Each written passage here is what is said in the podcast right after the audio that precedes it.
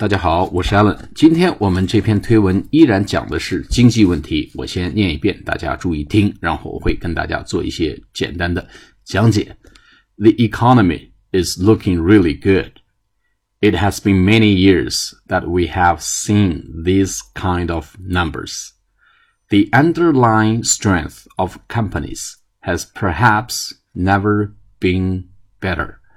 好了，我跟大家简单讲一下，the economy 经济 e c o n o m y 经济 is looking really good，看起来很不错，is looking really good 啊，我们这个表达就经济看起来很不错，比如 for business is looking really good，our sales 我们的销售 is looking really good 都可以套用啊，is looking really good。It has been many years，已经有很多年了，这是一个完成时。that we have seen these kind of numbers， 我们应该说是没有看到这种数字了。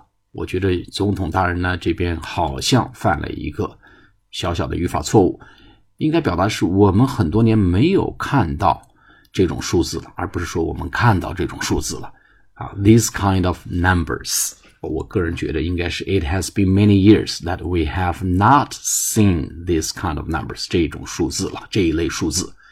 然后后面呢，the underline strength of companies，the underline，它是 underline 的这个分词形式，underline 就是潜藏的、隐藏的、底部的，underlying strength 公司的潜藏的、隐含的这个实力，就是公司的基本面咯，也就是公司基本面 has perhaps 也许呢，never been better 啊，从来没有更好过。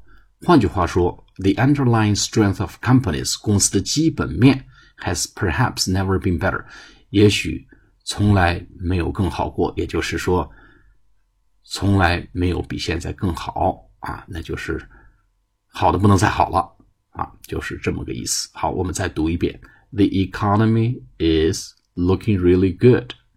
It has been many years that we have seen these kind of numbers the underlying strength of companies has perhaps never been better. 好，我们再来一遍。The economy is looking really good. It has been many years that we have seen these kind of numbers. The underlying strength of companies has perhaps never been better。好了，我们今天推文就介绍到这里。如果有兴趣的朋友，可以去看我们另外两个专辑的一些内容，一个是对答入流，注意不是对答如流，是对答入流。另外一个呢叫秒杀中式英语。我们今天的课讲到这里，下次课再见，拜拜。